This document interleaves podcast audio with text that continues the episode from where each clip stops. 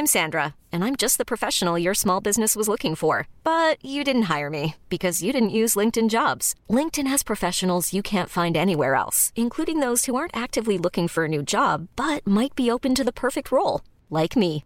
In a given month, over 70% of LinkedIn users don't visit other leading job sites. So if you're not looking on LinkedIn, you'll miss out on great candidates like Sandra. Start hiring professionals like a professional. Post your free job on linkedin.com/achieve today. Bonjour à tous, ravi de vous retrouver pour l'heure des pros sur CNews et Europe 1 jusqu'à 9h30. À la une de l'heure des pros, l'interruption volontaire de grossesse sera bientôt garantie par la Constitution. C'est un symbole fort, une première en Europe, loin d'être une révolution tant ce droit fait consensus dans notre société. C'est une victoire politique pour Emmanuel Macron. Le président de la République s'offre une bouée de sauvetage car par deux fois cette semaine, le Titanic a touché la glace. Hier, deux sondages ont même fait chavirer le bateau. D'abord l'Ukraine. 76% des Français sont opposés à l'envoi de troupes sur place. Puis second camouflet populaire, 6 Français sur 10 jugent le chef de l'État responsable des incidents lors de l'inauguration du Salon de l'agriculture. L'IVG dans la Constitution permet de regarder ailleurs quand les vrais problèmes sont sous nos yeux. La constitutionnalisation de l'IVG est un tournant historique, disait hier Éric Dupont-Moretti. Il a raison, mais dans 10 ans, que retiendrons-nous de son passage place Le ministre du sentiment d'insécurité, d'une France qui n'est pas un coupe-gorge,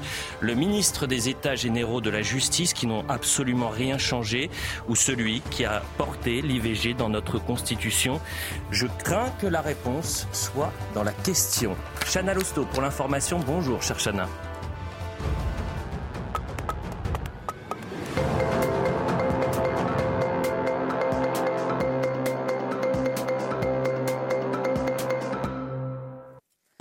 Bonjour Elliot, bonjour à tous. L'IVG va bientôt faire son entrée dans la Constitution. C'est historique. La France sera le premier pays à le faire. Après le vote favorable du Sénat hier soir, Emmanuel Macron a convoqué le Congrès lundi prochain. Avec cette réforme, le Rassemblement national accuse le chef de l'État de faire diversion. Et de son côté, Prisca Thévenot, porte-parole du gouvernement, dénonce le silence de Marine Le Pen. Celle qui, euh, Marine Le Pen, passe son temps à dire qu'elle défendra euh, la voix des femmes, celle qui euh, est l'égérie féminine d'une famille politique, finalement, n'est pas si présente que ça pour défendre des droits très fragiles. Marine Le Pen se terre dans ce qu'elle sait faire de mieux, c'est-à-dire le silence et le camouflage. 8 Français sur 10 estiment qu'il faut construire plus de places de prison. C'est ce que révèle notre dernier sondage CSA pour CNews, Europe 1 et le JDD. On évalue à 30 000 le nombre de places manquantes en France. Et ce matin, l'ancien Premier ministre Manuel Valls a rappelé l'importance de la prison, notamment pour les primo-délinquants. Les Français ont raison et, il faut d'autant plus construire de nouvelles places de prison qu'il faut euh, euh, des prisons qui soient dignes de ce nom. Le nombre de, personnes incarcérées augmente, la justice est, est dure, elle est sévère et la prison, euh, euh, elle est, me semble-t-il, très souvent indispensable, y compris pour les primo-délinquants. Et puis aux États-Unis, Joe Biden déclaré apte à exercer ses fonctions présidentielles. Le plus vieux président en exercice de l'histoire américaine a passé sa visite médicale avec succès hier. Et selon le médecin qui l'a examiné, malgré ses 81 ans, Joe Biden n'a besoin ni de dispense ni d'aménagement. Voilà pour l'essentiel de l'information. C'est à vous, Elliot. Merci, cher Chana Lousteau, Olivier D'Artigol, Gérard Carrérou, Philippe Belger, Sabrina Medjeber, Gauthier Lebret et Henri Guénaud. Bonjour à tous les six. Bonjour Elias. Ça me fait plaisir d'être avec vous le matin, Philippe Bilger. moi aussi. Les autres vont être jaloux hein, que je dise ça. Non, non. Mais vous êtes un peu mon rayon de Mais soleil. ils vont parler aussi, malheureusement. Ah bah là, j'ai- le fait que euh, je sois très heureux de vous avoir ne veut pas dire que vous allez parler plus que les autres. Dommage. Non, j'imagine bien, j'imagine bien. Bon, on a énormément de, de sujets à traiter euh, ce matin. On reviendra dans un instant sur euh, l'IVG, bien sûr. Mais je voulais commencer par une petite information intéressante. Il y a bien une chose à la SNCF qui arrive à l'heure. Ce sont les profits, monsieur D'Artigol. Les trains, très... Ah, ah, bah non, les pour trains. être un usager Les, les trains, pas de la encore. SNCF, les trains, oui. Moi, je fais Paris-Pau. c'est- Non, mais c'est à Paris, l'heure, Pau, là, là, vous avez de la chance. Pour, euh, Vous avez un cousin à la vous- SNCF vous- vous- Est-ce que vous connaissez les trois lignes qui sont euh, euh, le plus en retard? Paris-Clermont. Paris-Clermont. Oui, là, il y a un problème. C'est la troisième marche du podium. Vous avez Marseille-Bordeaux, c'est euh, 26% de retard. hein. Et vous avez Lyon-Nantes, c'est 21%. Bon, on parle euh, de profit puisque Cette année, c'est une année non pas record parce que c'est moins que l'année 2022, mais il y a quand même 1,3 milliard d'euros de bénéfices. Euh, les grèves, cette année, ont plombé euh, les résultats. 350 millions d'euros de, euh, de moins, hein, de manque à gagner avec ces grèves. Et je parle que des grèves sur le premier trimestre. Enfin là, vous êtes en train de donner des arguments aux grévistes. en, non, mais je- en rappelant les profits de la SNCF. Il faut rappeler également qu'on vit plutôt bien quand on, on est à, à la SNCF. Il y a eu 500 millions de provisions en plus pour les hausses des salaires. On voit le sujet d'Adrien Spiteri. On en parle très rapidement et on parle de l'IVG dans un instant. Pour protester contre la réforme des retraites ou durant les vacances scolaires pour réclamer des hausses de salaire, de nombreux salariés de la SNCF ont multiplié les grèves en 2023 et cela à un coût 350 millions d'euros. Pourtant, le groupe est dans le vert pour la troisième année consécutive avec 1,3 milliard d'euros de bénéfices.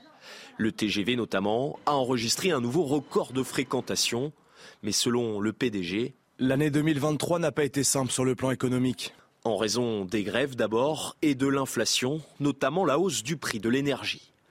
Autre dépense et non des moindres, pour le groupe ferroviaire, les augmentations de salaire.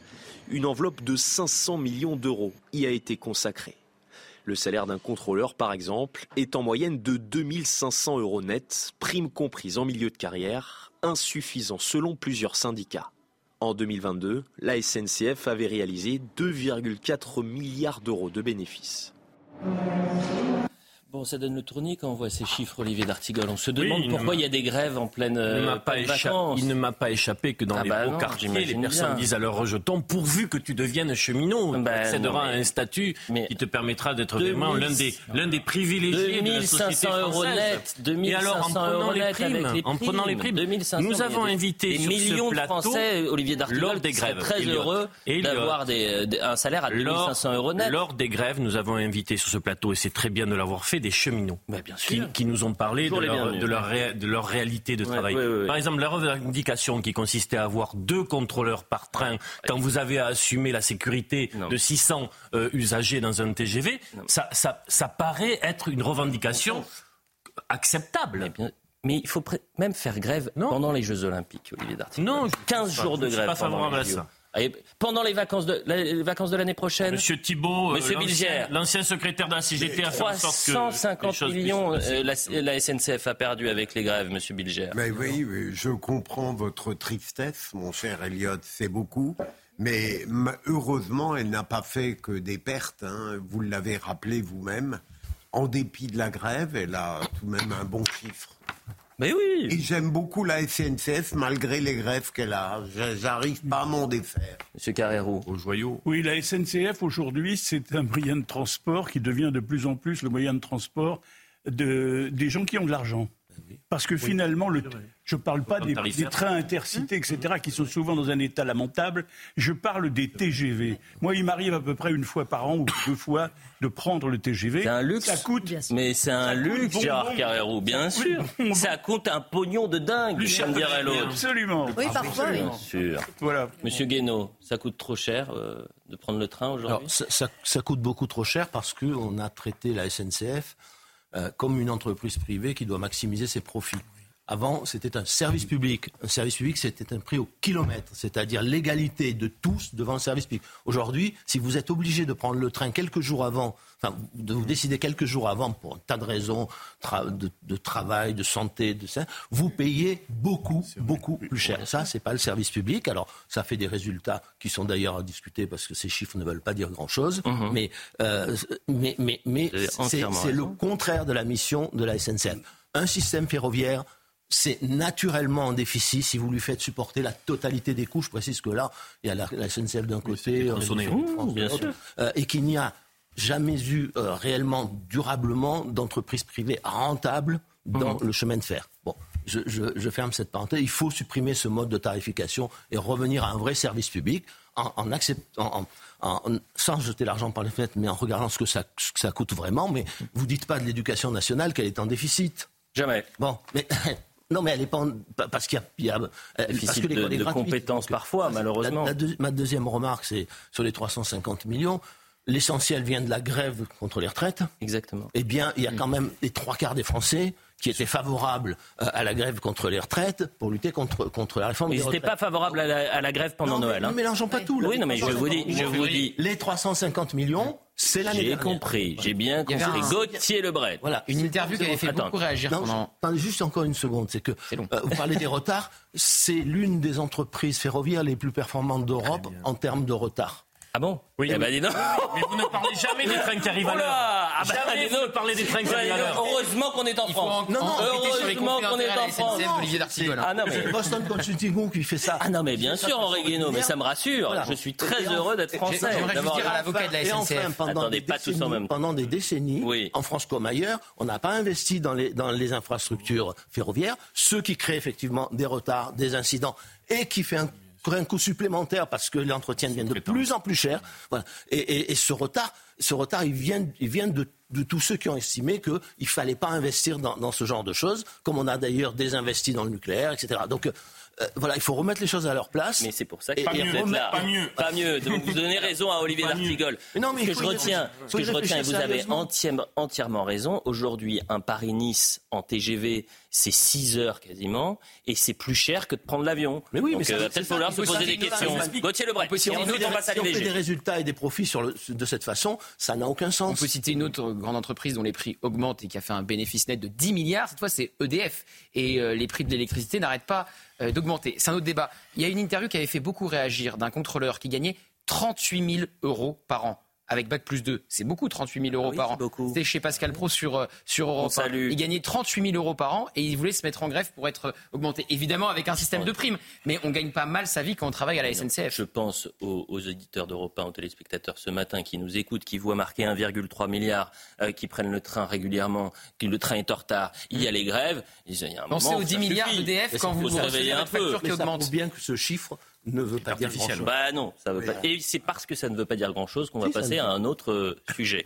On parle euh, maintenant de, de l'IVG. Hier, le Sénat a voté pour la constitutionnalisation de l'IVG. Tous les parlementaires seront convoqués lundi à Versailles lors d'un congrès pour adopter définitivement cette mesure. Le vote au Sénat s'annonçait euh, périlleux. Ça a été finalement une sorte de plébiscite quand même. Hein. Deux- 72 sénateurs LR ont finalement voté pour l'inscription de l'IVG dans la Constitution. Et je pense que ça s'explique assez simplement. Il y a eu un papier très intéressant dans le Parisien cette semaine où des Mmh. sénateurs LR disaient si je vote contre, je me fais engueuler par ma femme et ma fille. Et je pense Et que la pression, la pression familiale a beaucoup joué Il n'était que 16 lors du premier vote de mémoire. 267 voix pour, 50 contre. On revoit le, euh, la soirée avec Michael Dos Santos.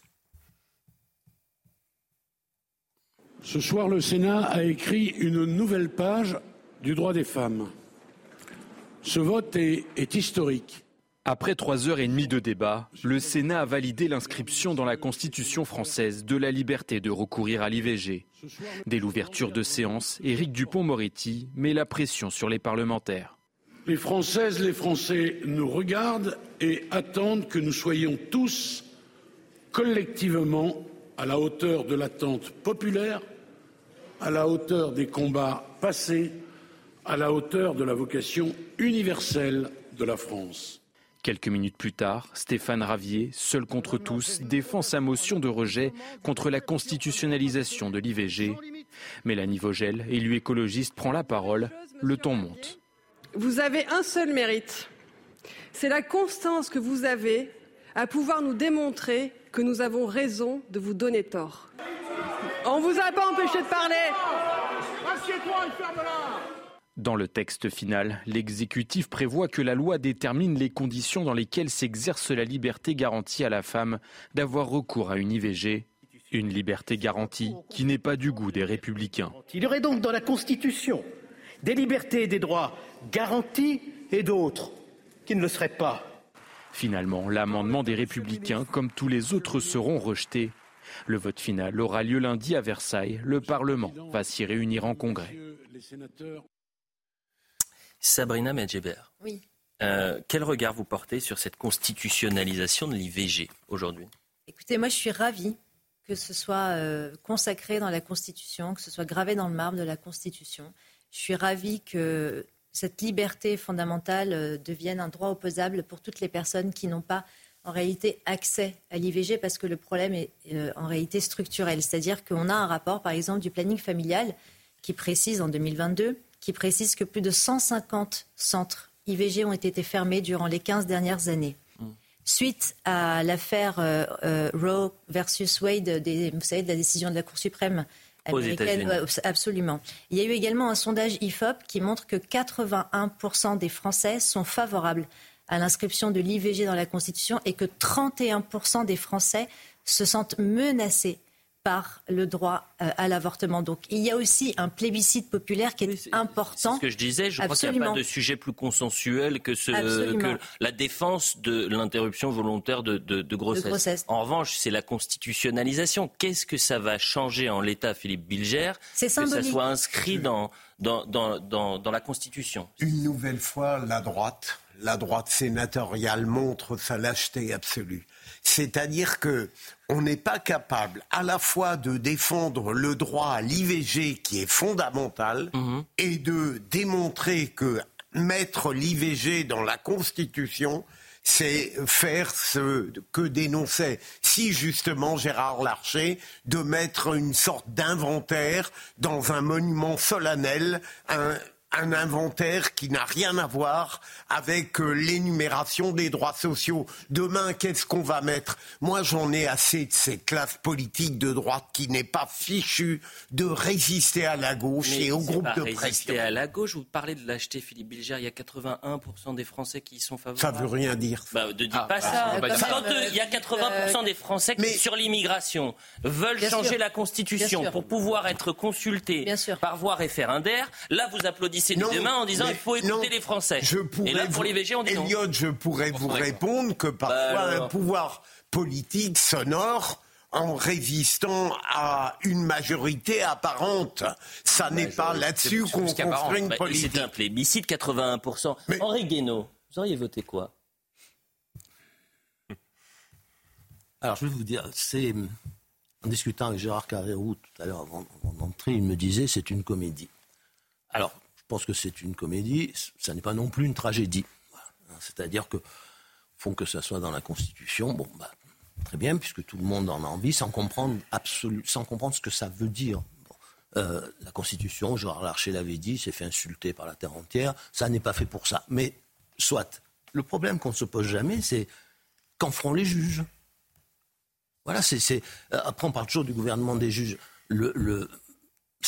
Moi, j'ai été frappé par les, larmes à l'œil, les rendez-vous historiques. Non, c'est pas un rendez-vous historique, c'est pas une larme. Il n'y a pas besoin d'avoir une larme à l'œil. Le vrai combat qui méritait une larme à l'œil et qui était un rendez-vous historique était celui de Simone Veil, appuyé par Valéry Giscard d'Estaing et Jacques Chirac. Il y a exactement 50 ans. Mm-hmm. Bon, voilà, ce combat, il a été gagné. Alors on me dit maintenant on le met dans la Constitution, ça va devenir irréversible. Non, ce qui est dans la Constitution ne devient pas irréversible parce que les constitutions, elles sont friables et leur interprétation aussi. D'ailleurs, c'est ce qui s'est passé, euh, passé aux États-Unis. Un jour, la Cour suprême a décidé que finalement il y avait une valeur constitutionnelle qui est décrite nulle part, et puis un jour, elle a décidé que finalement, bah, ce n'était pas une valeur constitutionnelle. Et mmh. finalement, ce sont les États qui, américains dans un État fédéré qui font ce qu'ils veulent. Mais je, veux dire, il y avait pas, en réalité, il n'y avait pas, il n'y avait pas d'enjeu pour sauver. Voilà. Euh, bon, voilà. Donc, On est euh, dans l'ordre du symbole. Mais la, la politique est Henri Guénaud, la politique, et vous le savez, la Gérard, je vais vous donner la parole, mais d'abord Olivier Darcos. C'est très rapide, Gérard. Ensuite, Gérard, vous allez l'avoir, bien évidemment, la parole. Vous allez pouvoir la prendre. La politique est aussi faite de symboles. Je trouve, moi, qu'il y a une panne de l'imaginaire en politique aujourd'hui qui est gravissime. Ça va pas le manger. Ça va pas, va pas le nourrir. Et concernant les votes LR, selon l'analyse qui court depuis ce vote, comme quoi ils étaient sous pression de la société, j'ai entendu sous pression de mmh. leur famille, etc. Est-ce qu'on peut imaginer que des sénateurs de droite ont, au cours des dernières semaines, cheminé que leur pensée n'était pas à l'arrêt, statufiée, et qu'ils ont pu être et qu'ils ont pu prendre en considération un certain nombre. Drôle un, je, je, termine un, certain nombre de d'arguments. Ce qui s'est passé pour des personnalités de droite concernant euh, euh, euh, la peine de mort lorsqu'il s'agit de lorsqu'il a fallu la voter. Et ah, je suis et je suis totalement d'accord avec Sabrina sur le fait que ça nous permet de parler aussi de l'effectivité du droit à l'IVG. Mm. Effectivité qui est bien sûr en recul dans un certain nombre de pays 14 États aux États-Unis. Vous me dites que le wokisme, vous me dites que le wokisme est venu des États-Unis. Je termine vous sur cette changez idée. votre droit en Je fonction termine des sur cette idée. Vous me États-Unis, dites- ou les je États-Unis, termine on parle de sur la cette idée. on parle de l'Espagne, ça que je fait- dis, vous pas, c'est très court. Je suis pas du tout Vous me dites que le de wokisme est venu des États-Unis pour de se déverser sur notre pays. vous. Il y a aussi parfois des mouvements idéologiques dans le monde qui peuvent euh, gagner en influence. Et je suis donc, très satisfait du vote du Sénat et du Congrès lundi. On peut juste rappeler qu'en 2007, Jacques Chirac, juste avant de céder son siège à Nicolas Sarkozy, il fait quel choix? Il fait le choix d'é- d'inscrire dans la Constitution l'abolition de la peine de mort. À ce moment-là, bon, il y avait encore Jean-Marie Le Pen qui était sur le devant de la scène politique à ce moment-là, mais à ce moment-là, il n'y avait pas euh, de risque que l'abolition soit, soit remise en cause. Donc on peut aussi prendre cet exemple et faire ce parallèle. Je voudrais juste dire. Ah, mais ce serait trop long. Ça- Sabrina, Sabrina, allez-y. Dans ce cas-là, Simplement, simplement il faut aussi considérer qu'il y a un vrai retour du puritanisme religieux dans certains quartiers. Et moi, je pense à toutes ces petites filles qui, malheureusement, si elles se faisaient violer ou si elles, ou si elles tombaient enceintes malgré elles, Mhm. eh bien, elles auraient justement ce droit opposable à l'avortement. C'est une question aussi qui est prioritaire pour toutes ces petites, ces, ces- Sabrina. ces- ces femmes dans ces quartiers Sabrina, qui, j'en- sous, j'entends. pardon, sous, sous couvert du joug religieux, de l'orthodoxie et de l'orthopraxie intégriste de certains religieux n'ont pas accès à ce Sabrina droit. Donc la France la loi aujourd'hui les moral, protège. et constitutionnel de protéger La loi aujourd'hui les femmes. protège. Ce qui est intéressant, Oui, c'est de savoir Gérard Mais le Carrérou. fait que ce soit un droit opposable, Quel est- maintenant c'est garanti, ça n'est plus une liberté, c'est une garantie. C'est ça qui est important. Pourquoi ai-je dit à Henri Guénaud tout à l'heure, effectivement, avant l'émission, que ça me paraissait une comédie? J'aurais pas dû dire comédie, j'aurais dû dire c'est un psychodrame. C'est un psychodrame, pourquoi? Parce que je pense d'abord qu'il y avait des façons plus utiles de réunir le Congrès et de modifier la Constitution, notamment, par exemple, sur les problèmes de l'immigration. Mais là, ça devient, c'est impossible quand il s'agit de l'immigration, mais ça devient formidablement rapide. Vous avez vu avec quelle rapidité, à peine, à peine le- l'encre était sèche pour dire voilà le, le résultat du vote, que déjà le président de la République annonçait que c'était lundi, etc. Donc, je dis que c'est un avant le psychodrame. 8 mars, oui. Alors, on a, on a succombé, comme souvent, un, à l'américanisation de la société. Ah bon, la Constitution en Amérique, et la Cour suprême a décidé que. Alors, on- nous, on est quoi Le 51e État des États-Unis d'Amérique? Donc, donc, on est comme si c'était la menace, était au-dessus de notre tête en France. Ce qui n'est pas vrai. Je comprends, les, je comprends ce qu'a expliqué Sabrina. Et je, je ne suis pas une femme, et je comprends la réaction, la réaction des femmes. Non, mais je voudrais pas. Mais je vais dire simplement une chose. Moi, au privilège de l'âge, j'ai eu la chance non seulement de connaître, d'interviewer maintes fois, mais de, de devenir l'ami de Simone Veil et d'Antoine Veil. L'ami, je dis bien, dans les 20 dernières années de sa vie, parce que je la voyais tous les étés dans sa maison de... de, de- de- je cherche le nom. De campagne, de vacances. De, vacances. Et, et Simone, je pense que c'est une sorte de détournement de l'esprit de la loi de Simone Veil.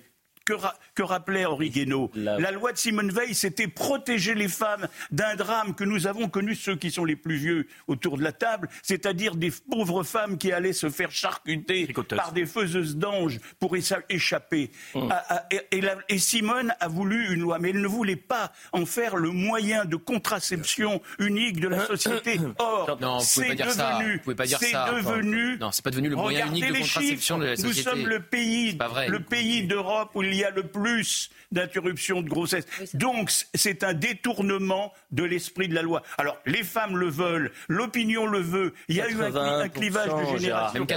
clivage générationnel quand façon, 81% des Français y sont favorables. Je ne dirais La pas- seule question qu'on doit se poser, c'est qu'est-ce que ça change compr- Eh ben, ça concrètement change rien. Ça change pas Eh pour grand-chose, j'ai l'impression, et on en fait un enjeu euh, historique. Absolument, c'est ce un qui est- psychodrame. Là, ce que je retiens dans tout ce que vous avez dit, c'est que c'est vrai qu'aujourd'hui, on, exporte des euh, questions sociétales qui viennent des États-Unis et qu'on, on- qui n'ont rien à voir. Je pense par exemple à l'affaire George Floyd, aux violences policières, au racisme Mais pourquoi vous parlez systémique. seulement des États-Unis On peut parler de la Pologne, on peut parler de la Hongrie. Que En Espagne, le gouvernement avait reculé mais voulait le supprimer. déclencheur. On n'a pas besoin de parler des États-Unis, ça arrive sur le sol européen. Je me permets juste de dire, parce que je crois qu'on doit faire la, la transition. Euh, il est 9h, un peu plus de 9h23. Euh, Thomas Hill, c'est à vous sur Europe 1. 1, cher Thomas, bonjour. Oui, Elliot, bonjour. Je me disais que Pascal avait beaucoup rajeuni. Hmm, J'espère que. c'est un, un vent de fraîcheur qui ne dure qu'une heure et demie, hein, bien évidemment. Très bien. Et ben, bonne émission, Elliot. Merci à vous. Merci aux auditeurs de- d'Europe. 1. On reprend la discussion. Nous, on est ensemble jusqu'à 10h30. Le président de la République qui a réagi. Je me suis engagé à rendre réversible la liberté des femmes de recourir à l'IVG en l'inscrivant dans la Constitution. Après l'Assemblée nationale, le Sénat fait un pas décisif dont je me félicite pour le vote final. Je convoquerai le Parlement au Congrès le 4 mars. Éric Dupont-Moretti, il a parlé d'un vote historique. D'une décision historique. De fait. D'accord. Vu- vu vos réactions, J'entends. de fait. Vous allez, dans 10 ans, vous retiendrez quoi d'Éric Dupont-Moretti Ah, bah, Dans 10 ans, vous allez retenir euh, euh, Monsieur le ministre du dans 10 ans. sentiment d'insécurité ou euh, celui qui a porté l'IVG Vous, je sais ce que vous retiendrez, mais- Ah non, retient moi, je- deux choses d'Éric Dupont-Moretti.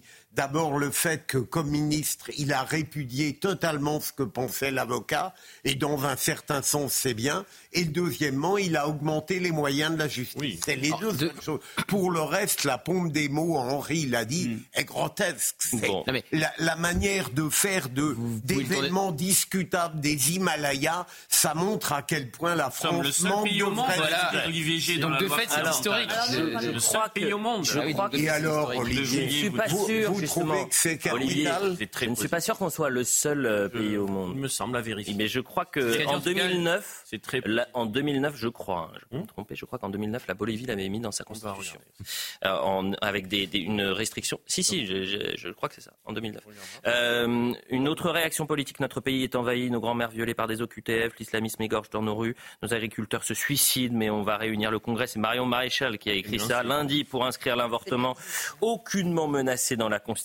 Les préoccupations de ces élus et de ce gouvernement ne sont euh, décidément pas les miennes. La publicité. Encore une fois, encore Oui. une fois, c'est une comédie, mais ça n'est pas une tragédie. Voilà. Voilà, mais c'est ce que vous avez parfaitement résumé Et la Vous situation. disiez que c'était une victoire politique pour Emmanuel Macron. Euh, il a suffisamment subi de fiascos ces derniers temps Et pour qu'on ne le reconnaisse bien. pas. Quand on n'a pas de Oui. majorité absolue en plus au Parlement, ça n'arrive pas Oui, tous les mais matins. justement, Personne- Gauthier, c'est un, attrape, oui. j'allais Oui, dire. Oh non. oui, oui, oui, Un n'attrape rien du tout. Non, je, je Comme vous a dit un jour Pascal C'est une Pro, séquence. pisser contre le vent sur ce C'est- sujet-là. c'est- une, séquence, c'est une séquence politique positive pour le président de la République qui vient de vivre une, une semaine euh, très compliquée. qui détourne Très compliqué. évidemment des sujets fondamentaux. C'est une belle diversion. après la publicité, on va parler de justement de ce camouflet. Les Français ne partagent absolument pas la position du président de la République sur les troupes euh, en Ukraine. hein. Non. C'est un, un camouflet politique et idéologique peut-être. Un peu plus de 9h30 sur CNews, on poursuit l'heure des pros. Dans un instant, je vais vous proposer une pépite. Les joies du service public. France Inter qui accueille l'ancien patron de Frontex, Fabrice Leggeri, qui est désormais dans la liste de Jordan Bardella pour les européennes. Il a reçu un accueil chaleureux. Je vous le propose dans un instant, mais avant cela, c'est le point sur l'information avec euh, vous, Somaya Labidi.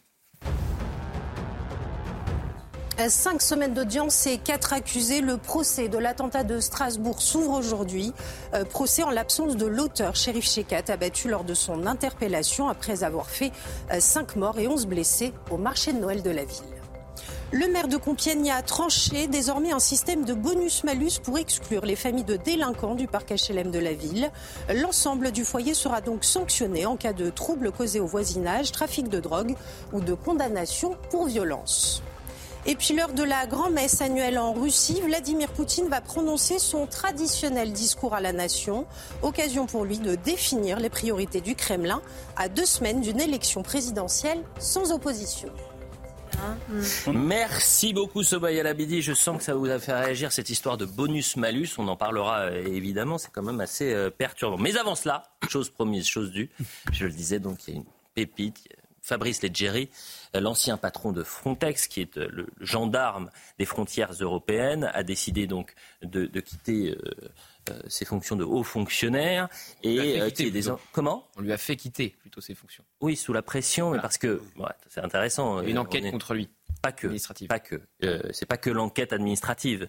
Euh, il quitte ses fonctions aussi parce que la politique migratoire européenne est euh, aux antipodes de ce qu'il souhaitait appliquer pour protéger les frontières européennes. vous pouvez juger que l'enquête administrative était là parce qu'il dérangeait sur le fond de la politique migratoire. Voilà, peut-être aussi, peut-être aussi. Mais ce que dit Fabrice Leggeri, c'est qu'il se présente comme un lanceur d'alerte en disant aujourd'hui la politique de Ursula von der Leyen n'est pas la bonne pour protéger nos frontières et il s'avère que Mme von der Leyen est main dans la main avec M. Macron.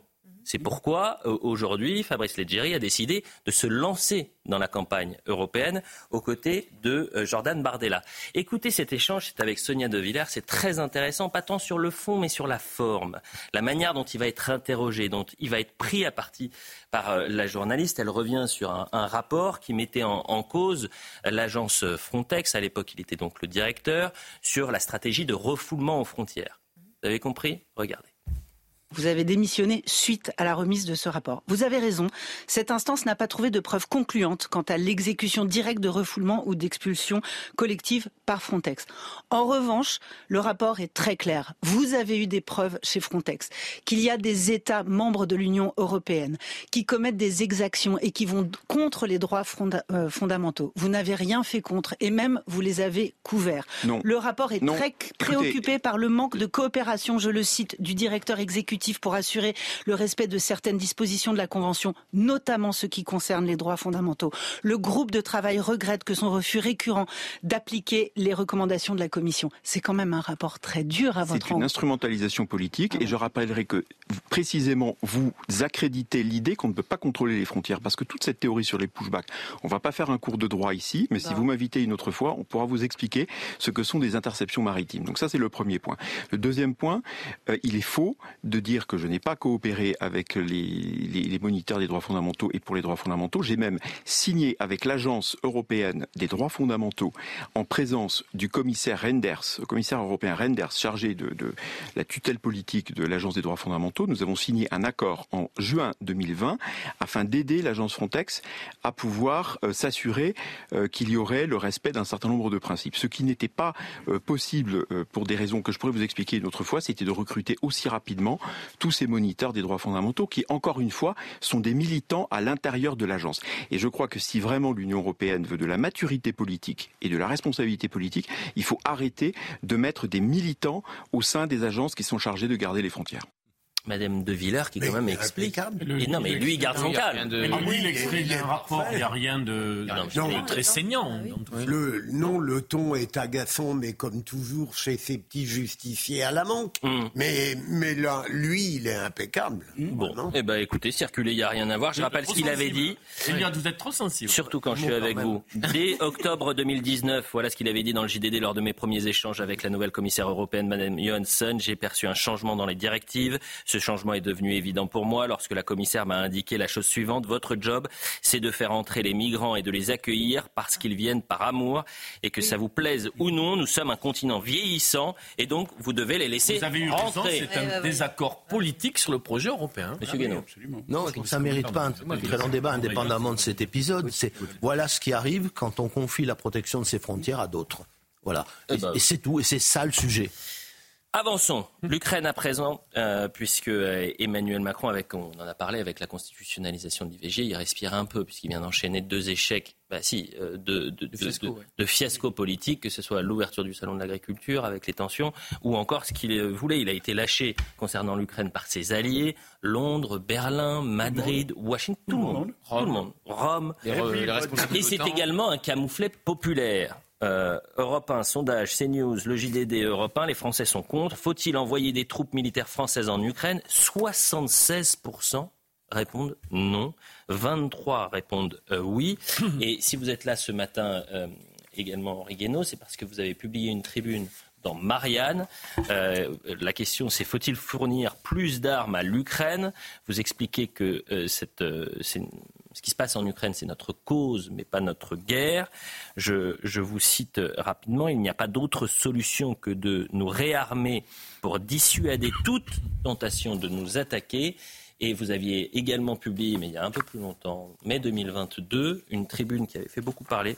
Euh, vous le titre, c'était Nous marchons vers la guerre comme des somnambules. Exactement. C'était une expression, qui, une formule qui avait marqué euh, un peu tout le Vous monde. voyez le président de la République à la sortie d'une conférence internationale où il a convié une vingtaine de chefs d'État et de gouvernement faire la déclaration. À 23 faite. heures. Eh bien, voilà, vous avez la suite de l'histoire. la guerre comme des somnambules, c'est exactement l'image qu'il a donnée au monde. Mhm. Mais c'est un va en guerre tout seul. C'est un va en guerre un peu seul aujourd'hui. Comment vous expliquez Il faut se méfier, de la suite, mais, comment vous expliquez ce décalage entre la volonté populaire la volonté du peuple D'abord, je trouve que la volonté, trois quarts des gens, je trouve ça presque, enfin plutôt faible. Hein. Je, pense qu'il y a une partie des, gens qui ont répondu oui qui n'ont pas tout à fait compris la, la, question. Hein. Euh, voilà, parce que je ne sais pas si vous connaissez beaucoup de Français qui sont prêts à envoyer leurs enfants se battre en Ukraine. Euh, alors on peut penser que c'est juste une force, une opération extérieure. Euh, on va envoyer quelques, on va envoyer la Légion et quelques forces spéciales, mais mhm. c'est pas ça dont c'est pas de ça dont il s'agit dans une guerre de ce genre. Mhm. Il s'agit d'envoyer non seulement toute l'armée française, plutôt ce qu'il en reste, hein, et, et puis on, en viendra forcément à beaucoup plus que ça. C'est-à-dire qu'il faudra envoyer aussi, comme le font les Ukrainiens, il faudra envoyer nos enfants. Ce que je disais dans cette tribune, c'est que, c'est que euh, soit c'est notre guerre, et à ce moment-là, ben, on l'a fait. C'est comme les frontières, vous savez, la guerre, on ne la délègue pas. Faire la guerre par, par, procuration, il n'y a rien de pire. Hein. il n'y a rien de plus déshonorant, il n'y a rien de pire. Vous confiez aux autres votre, votre sort. Donc si notre sort est en jeu, alors il faut y aller, il faut y aller avec nos canons, nos chars, nos. Et comment vous décodez la déclaration d'Emmanuel Macron? Comment vous l'expliquez? À quoi joue-t-il Alors il y, a deux, il, y a, deux explications. La, première, elle est psychologique. Hein, au fond, je veux, je veux apparaître comme le leader de l'Occident, euh, comme le, le, le, plus avancé. Le, Vous savez, euh, c'est pour, pour un responsable politique se retrouver comme chef de guerre Hein, c'est changer son, changer de statut. Hein, mmh. c'est devenir, ça devenir l'homme, l'homme de la nation, l'incarnation d'une grande cause. Bon, euh, et puis il y a une deuxième raison qui peut être politique, c'est que trouver un, ennemi commun et, travailler sur cette, idée de l'ennemi euh, qui vous menace, ça ressoude les rangs. Hein, ça, ça, restaure l'unité. C'est, le même mécanisme que celui Mais sur la dimension psychologique, ce que je m'explique pas, et c'est pas la première fois, il avait fait pareil sur la coalition régionale et internationale Exactement, la même chose. le Hamas, c'est que il est aujourd'hui, il fait l'unanimité contre lui. Et donc, au final, cette séquence lui est désastreuse.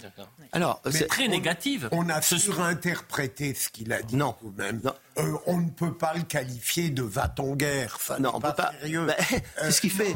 C'est ce qu'il fait. Il faut voir les conditions dans lesquelles il a fait cette déclaration. On le questionne il dit. Euh, ah, c'est de la faute des journalistes. Non. Ah, bah voilà, mais, mais, c'est nous, on n'a rien compris. En mais je veux. Je suis même à deux doigts de penser qu'on alimente des fake news, Philippe Bilger. Continuer à introduire de la nuance sur ces news. Non, mais heureusement que vous êtes là. Heureusement. Mais vraiment, sans vous, sans, sans vous, sans vous, il n'en aurait aucune. Il est évident que dire que Emmanuel Macron dans cette affaire est un va-t-en-guerre, c'est une sorte de langage un peu forcé. Philippe Bilger, Philippe Bilger comment vous expliquez, comment vous expliquez que tous les alliés de la France aient rétropédalé et dû s'expliquer au lendemain de sa déclaration, voire le jour même? Mais parce que, comme l'a dit Henri, et sur ce plan, je suis d'accord avec lui, on minimise la dimension psychologique d'Emmanuel Macron. Dans l'explication politique. Une sorte d'arrogance solitaire et impérieuse d'abord. Monsieur Après, il rentre dans le rang. Dans l'explication politique, il y a aussi, euh, ça ne vous a pas échappé, une campagne qui a commencé, la campagne des européennes. Le sujet du début de semaine et même des 10, 15 derniers jours, c'était celui de l'agriculture. On ne peut pas dire que le sujet profitait au chef de l'État quand on a vu son accueil au Salon de l'agriculture comparé à ceux de Jordan Bardella et même euh, hier de euh, Marine Le Pen. Donc il y a eu une volonté de déplacer le sujet, effectivement de jouer au chef des armées, euh, d'invoquer l'effet drapeau qui lui a tant profité lors de la dernière présidentielle où il n'a même pas eu besoin de faire campagne. Et qu'est-ce qu'on voit depuis 48 heures? Les attaques incessantes de la majorité contre le Rassemblement national et euh, même la France insoumise, mais on voit que c'est vraiment ciblé contre le RN et que le duel s'est installé pour les européennes, majorité, Rassemblement national. D'ailleurs, les autres ont beaucoup de mal à, exister, que ce soit les républicains euh, euh, ou, le reste de la gauche. Mhm. Et donc, on voit les attaques de la majorité contre le RN en voulant les qualifier de pro-russes et même de troupes de Poutine. C'est ce qu'a fait Gabriel Attal à l'Assemblée, pensant que ça va leur profiter. Autre déclaration forte ce matin, celle de Jean-Pierre Chevènement qui a, euh, je le rappelle, soutenu euh, Emmanuel Macron en, avril 2022 au moment de la présidentielle. Il parle de fuite en avant irresponsable et très inquiétante.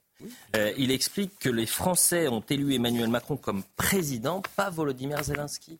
Oui, mais irresponsable, c'est le mot que j'ai employé hier soir sur une autre chaîne de, télévision où on me demandait Vous étiez ailleurs. Ça m'inspire ça, ça m'inspire ce mot irresponsable. D'abord, un président de la République, ça n'improvise pas. Euh, on peut se dire, euh, dans le feu de l'action, les, questions des journalistes, la pression, mais un président de la République, ça n'improvise pas. Et si ça improvise, c'est une faute.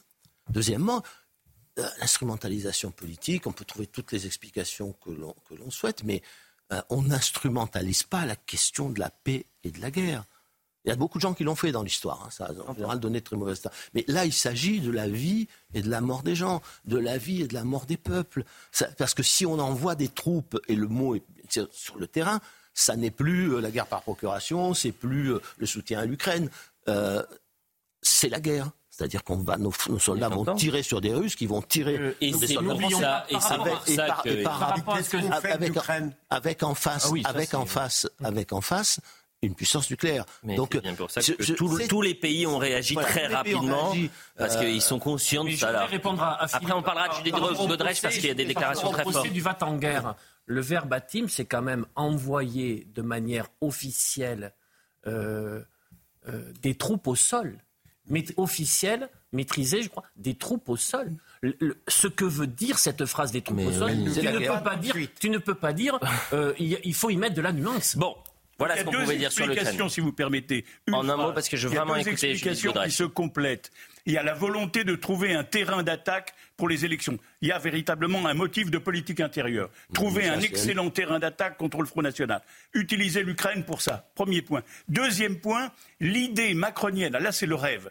L'idée macronienne que le retrait possible ou probable des Américains de cette guerre à travers l'élection de Trump, voire même même à travers la réélection éventuelle de, Biden, il y aura un retrait des Américains. Et dans ce cas-là, il y a une place à prendre. Le chef de l'Europe qui va être le chef de la guerre contre lui. Et là, c'est une illusion tragique. C'est vrai. Une illusion tragique. Mais c'est tragique et important là, parce que là, il parle, il parle pas de prendre la place des Américains simplement dans la fourniture d'armes ou le soutien financier.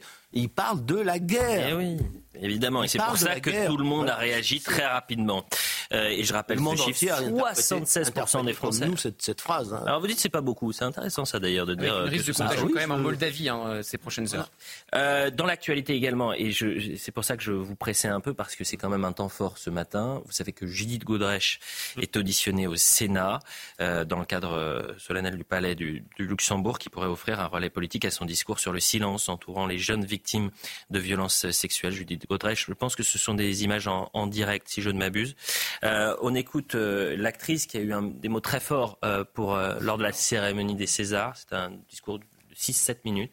Et elle revient là-dessus. Elle dit Tout le monde savait cinéma et de la culture. Dans ma rébellion, je pensais à ces termes qu'on utilise sur un plateau. Silence, moteur demandé. Ça fait maintenant 30 ans que le silence est mon moteur. On ne peut pas ignorer la vérité parce qu'il ne s'agit pas de notre enfant, de notre fils, de notre fille. On ne peut pas être un tel niveau d'impunité, de déni et de privilège qui fait que la morale nous passe par-dessus la tête. Nous devons donner l'exemple, nous aussi. Nous avons la chance d'être dans un pays où il paraît que la liberté existe.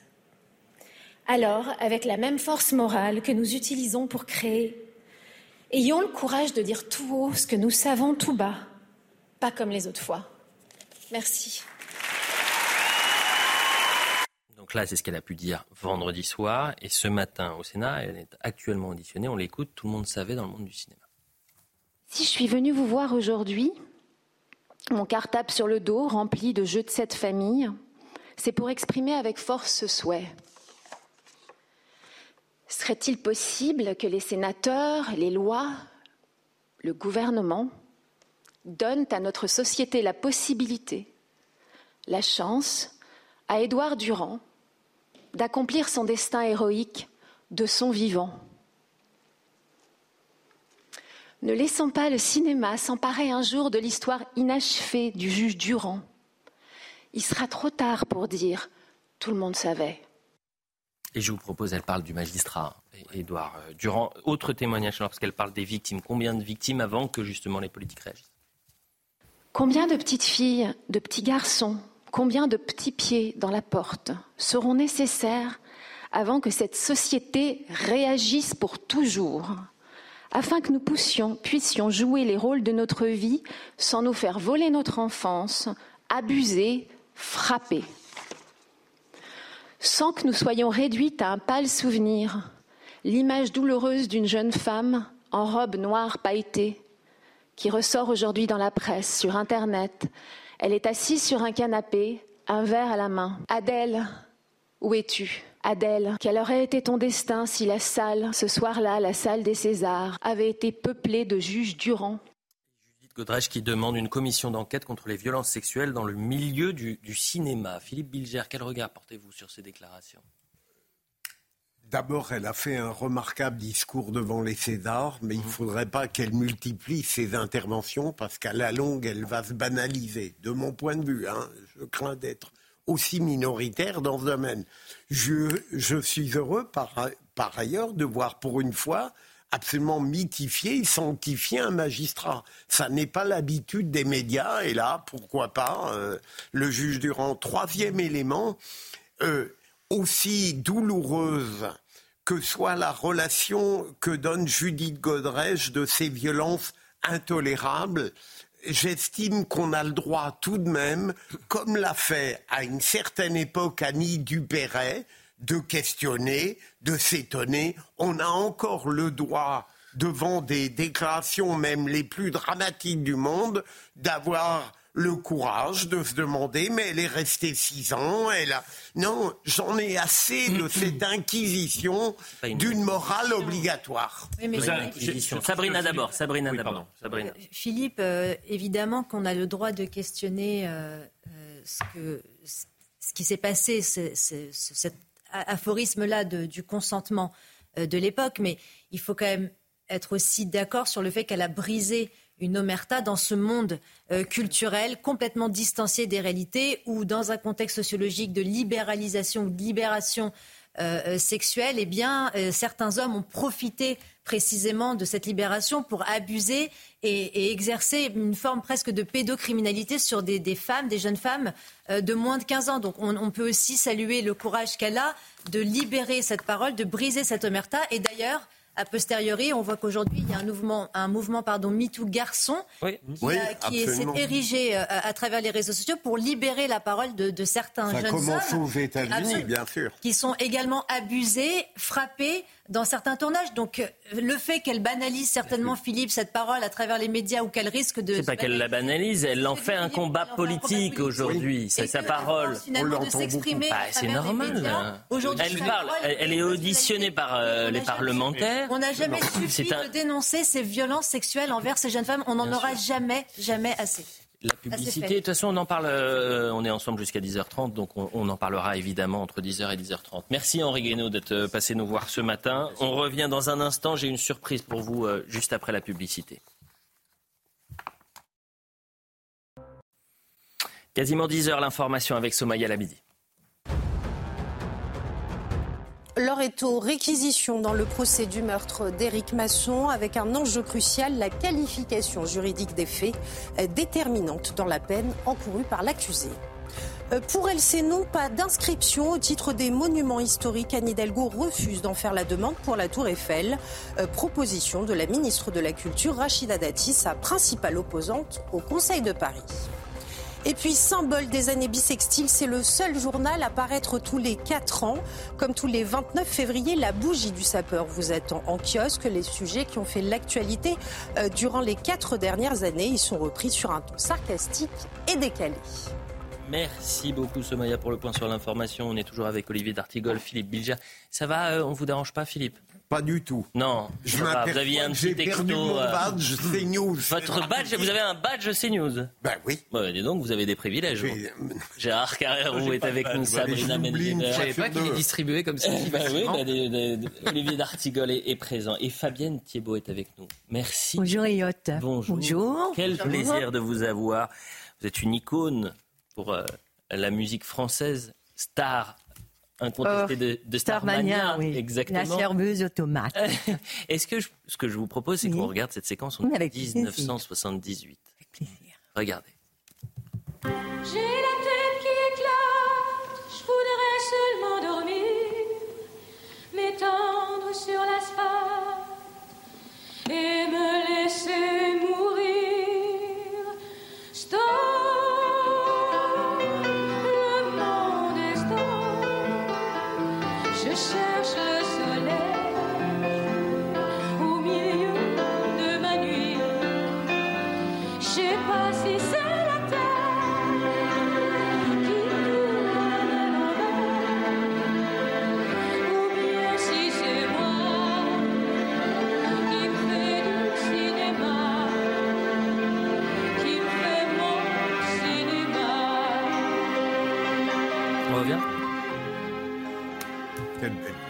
Fabienne Thibault, quand vous revoyez ces images, vous pensez quoi? Je pense à la fille d'ouvrier, petite fille de paysan, qui débarque dans un pays inconnu, celui du pays de ses ancêtres, et qui vit une aventure extraordinaire, entourée d'artistes iconiques, pour une œuvre qui restera iconique. Qui traverse les générations. Exactement. Merci d'être avec 40 nous. ans. 40 ans. Merci d'être avec nous euh, ce matin, Fabienne Thibault. Euh, mais c'est pas pour Starmania que vous êtes là. Non. C'est pas que pour ça. C'est parce que, que. vous êtes euh, une porte-parole de la cause agricole. Oh, plus qu'une porte-parole, je pense que les paysans se disent eux-mêmes, moi je suis une femme d'action et une curieuse qui essaie depuis 25 ans de participer à, à la vie rurale Et vous avez, euh, dans les différents départements, cantons et territoires ruraux. vous êtes venu avec euh, plein de, de disques, de CD. Oui, sur- c'est des CD pédagogiques. Sur les euh, CD, voilà, Quentin Port Noir part au combat. Ça, c'est chez le président de la République, chez sa grand-mère, la Bigorre. La Bigorre, la Bigorre, oui, oui, pas le, oui, d'accord, la Bigorre, bien sûr. Oui, oui. Euh, et donc Bigorre. vous sortez un, un- un- vous dévoilez une nouvelle chanson qui s'appelle Les fermes de France. Oui, alors c'est un texte que j'ai écrit il y a 25 ans et qu'on a mis en musique et qui fait partie du prochain album qui sortira le 11 mars. Le 11 mars. 15 mars, Le 15 mars. Le 15 mars, le prochain album sort. Ce que je propose, c'est qu'on le dévoile pas tout de suite. Qu'on le voit un peu plus tard. Mais j'ai une surprise également pour vous Ah. parce que vous savez que le monde agricole est fait de, de, de- de gens extraordinaires. Oui. Extraordinaires. Passionnant. Et il y a un petit jeune qui s'appelle Paul. Il a 11 ans. Oui. Il est en vacances. Bien. Et ben pendant ses vacances, il est avec son Il vient papa. au salon. Et il est au salon. Regardez, il se prépare. Bonjour à, à tous les deux. Bonjour au, au papa Bonjour, de Paul. petit Paul. Et bonjour petit Paul. Oh, Vous avez fait euh, le tour des réseaux Bonjour. sociaux. Euh, pourquoi? Parce que vous profitez de vos vacances scolaires pour vendre vos andouillettes. Vous êtes présent. Vous êtes médaillé de la Roche-sur-Yon au salon de l'agriculture. Et vous vendez également des spécialités vendéennes. Paul, racontez-nous, racontez-nous ce qui se passe autour de vous et qu'est-ce qui se passe au salon? Est-ce que vous êtes, pourquoi vous êtes présent à 11 ans? Qu'est-ce qui se passe au salon? Ben, au salon, il y a beaucoup de monde, je trouve, et euh, il y a quand même euh, pas mal de monde et il y a beaucoup de convivialité avec les gens. C'est la convivialité, c'est pour ça que tu es C'est présent. une passion pour lui. Dites, que dites-vous? J'ai pas bien entendu. Aujourd'hui, aujourd'hui, Paul, il vient vraiment par plaisir. C'est euh, quand il est en vacances, voilà, ça lui permet de, venir euh, voir les, gens. C'est vraiment du naturel, quoi. On ne le force pas du tout à venir. Le matin, c'est lui le premier à se lever. Donc il n'y a pas de, de force ou quoi que ce soit, quoi. C'est vraiment un, Mais personne n'imagine qu'il est forcé à venir au salon de la- la- l'agriculture. Si vous êtes présent dans l'heure des pros ce matin, c'est qu'il y a une séquence qui circule de Néo, d'un média qui s'appelle Néo, qui circule sur les réseaux sociaux. Il y a un reportage qui a été fait, ça a été vu des dizaines de milliers de fois en, en l'espace de quelques heures seulement, où l'on voit le petit Paul euh, en, en train de, de- de présenter tous les produits, d'expliquer pourquoi euh, il est au plus près de, de vous. Et ça représente aussi euh, la, la transmission, et c'est pour ça qu'on voulait vous saluer ce matin. Merci beaucoup, c'est très gentil, on est, on est fiers. Enfin, nous, ça fait euh, 15 ans qu'on qu'on a une entreprise à, Mouchamp, en Vendée. On fait des marchés de, de, village, on fait 5-6 foires euh, internationales et on représente vraiment les produits vendéens que du porc fermier, élevé en plein air. Et Paul, aujourd'hui, il vit ça tous les jours. quoi. Euh, le stress qu'on a, les, les plaisirs qu'on a, eh ben, lui, euh, il les vit avec nous. Et euh, c'est vraiment que du naturel. quoi. Il n'y a pas de... Comme on dit, il n'y a pas de chichi, quoi. hein. C'est vraiment euh, de A à Z. Bon, Paul, est-ce qu'il a un message à, nous donner faut, faut, faut qu'il puisse euh, avoir le micro un peu. Il n'y a pas que le papa qui doit Oui, parler. papa. Papa. Le message. Euh, j'ai peut-être un message, oui. euh, je peux remercier tous ceux qui m'ont apporté cette bonne convivialité. Et euh, bah, merci. Bon, il a pas grand- Tu veux faire ce métier Tu veux suivre les pas de ton papa euh, dans, dans les prochaines années, bien sûr, j'imagine? Tu veux faire ce métier? Euh, je pense, oui, refaire des foires, oui, je pense, oui, refaire ce métier, oui. Bon, et pour une personne qui n'est jamais allée au salon de l'agriculture, qu'est-ce qu'il faut euh, Pourquoi il faut y aller impérativement cette semaine? Ben, cette semaine, euh, pourquoi faut venir? Parce que je pense qu'il va y avoir beaucoup de monde cette semaine et euh, je suis passionné par ce métier-là. Eh ben merci Paul. Eh ben, écoute, euh, c'était un plaisir de t'avoir. C'est agréable de Ouais. voir euh, ces, ces jeunes présents au salon. J'invite tous les téléspectateurs à revoir cette séquence sur les réseaux sociaux qui est vraiment euh, touchante, hein. merveilleuse. Euh, on reviendra sur le, le monde agricole de- dans, dans cette émission avec, euh, avec vous, euh, bien sûr, Fabienne Thibault. Malheureusement, l'actualité, c'est ça aussi, elle est parfois lourde et on jongle sur les, les sujets. Juste avant la publicité, on parlait de Judith Godrèche, qui est actuellement auditionnée au Sénat depuis 9 heures ce matin. Elle est revenue sur ce, ce monde du cinéma qui savait mais qui ne disait rien, sur cette omerta, sur ces victimes qui ne cessent d'augmenter. Je voudrais euh, vous la faire écouter sur les, les adultes. Elle parle d'adultes passifs. Le principe même de cet univers était l'effacement du sujet, du prénom. Il n'y avait pas de Judith.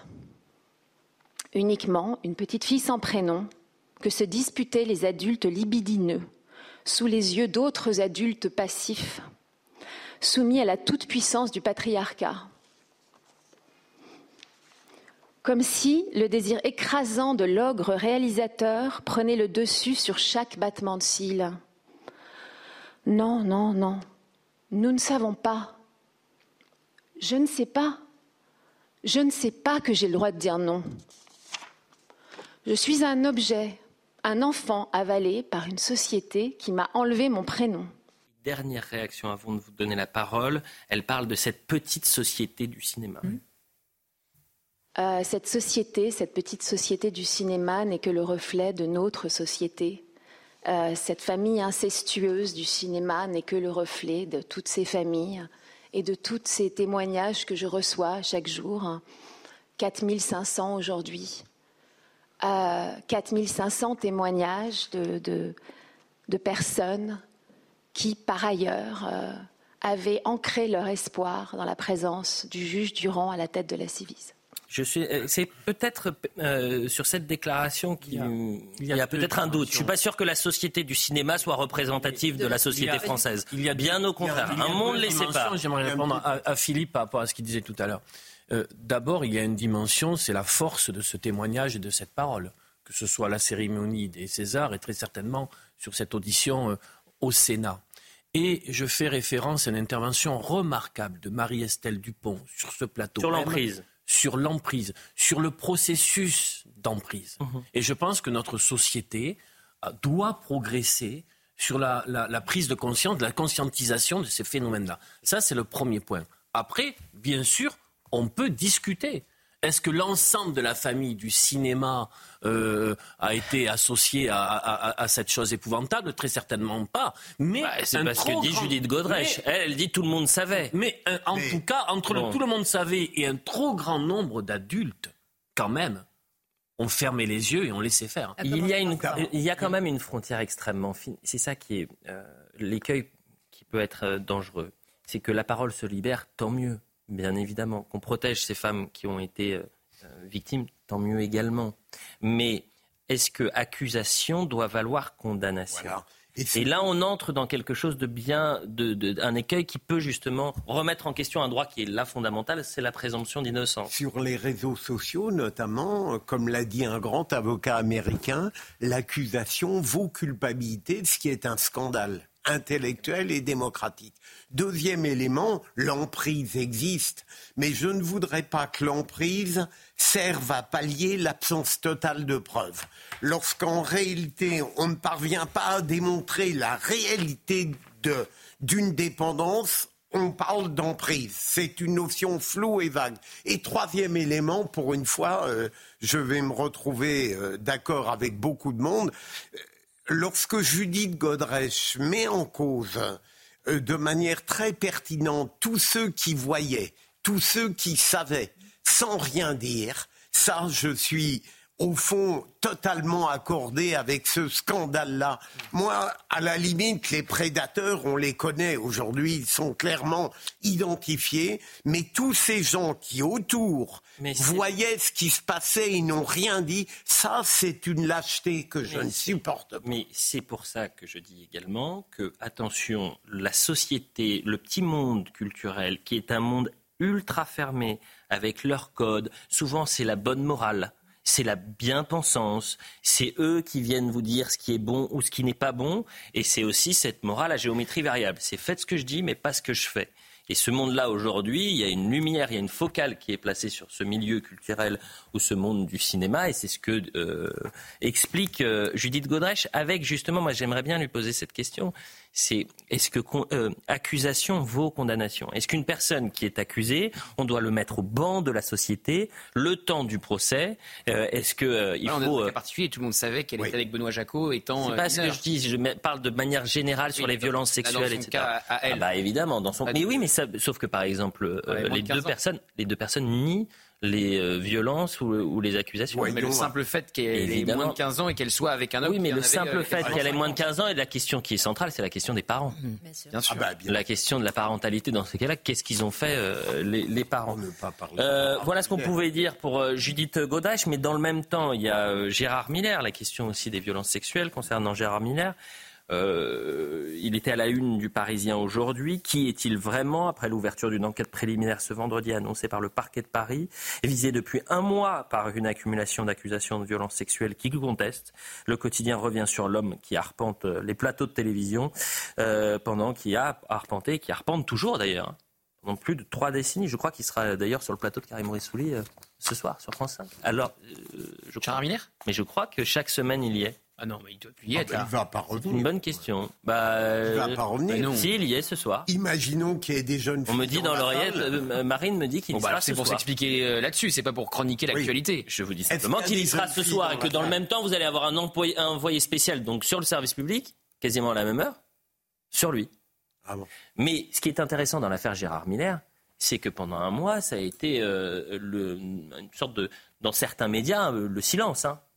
Quand c'est Gérard Depardieu, on fonce. Quand c'est Gérard Miller, on, prend des précautions, on prend des, pincettes, Sabrina Nadjiber. Oui, hein, c'est très juste. Euh, moi, je pense notamment aux féministes euh, qui ont euh, pris pour cible Gérard Depardieu. Alors, elles se sont toutes fédérées autour de cette question.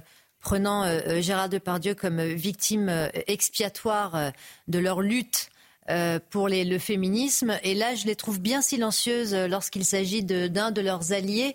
Euh, de leur secte euh, de gauche, hein, puisque Gérard Miller est très très protégé par une femme comme Sandrine Rousseau, par exemple, qui n'a pas hésité, euh, encore une fois, à ostraciser pendant des semaines Gérard Depardieu. Alors la présomption d'innocence, ça les arrange quand il s'agit d'un homme qui est idéologiquement ou même sociologiquement ou politiquement à l'encontre de leurs valeurs, mais dès qu'il s'agit d'un de leurs alliés euh, Elle n'a idéologiques, pas eu de là, parole publique sur euh, Gérard Miller Si, Elle a tweeté, elle a été- tweeté. Elle a été déçue par lui. Oui. Elle Oui. a tout même dit. Non, elle a été interrogée hier sur notre antenne en disant qu'elle avait plus envie du tout de lui parler. Ah bon, en plus Voilà. Ah ben, Donc, euh, mais bon, il y a quand même eu quelques semaines où, euh, encore une fois, euh, une certaine presse de gauche, euh, certaines féministes de gauche euh, ont tenté certainement de camoufler euh, le scandale de Gérard Miller. Et on se souvient très bien des paroles qu'il avait tenues à l'encontre de Gérald Darmanin lorsqu'il s'était offusqué euh, euh, de, de, de, la, d'ailleurs en bafouant précisément la présomption d'innocence concernant Gérald Darmanin, et qu'on voit qu'aujourd'hui, eh bien la présomption d'innocence l'inquiète énormément. Les Et donneurs de euh, sont- Ben, c'est, c'est une façon quand même, c'est une posture morale et une imposture politique. hein, c'est Fabienne Thibault. qui. Vous qui Oui. avez connu ce Oui. monde et qui est baigné dedans depuis maintenant euh, 40 ans, quand je disais que c'était un monde très fermé, avec euh, parfois des codes, euh, c'est le fait ce que je dis, mais pas ce que je fais. C'est souvent dans la bien-pensance, la morale, qui est à géométrie variable. Euh, quel regard vous portez sur ces... Sans vous mettre, euh, si vous voulez pas Bah, parler, écoutez, euh, euh, que la parole soit circule et la place, euh, je suis d'accord.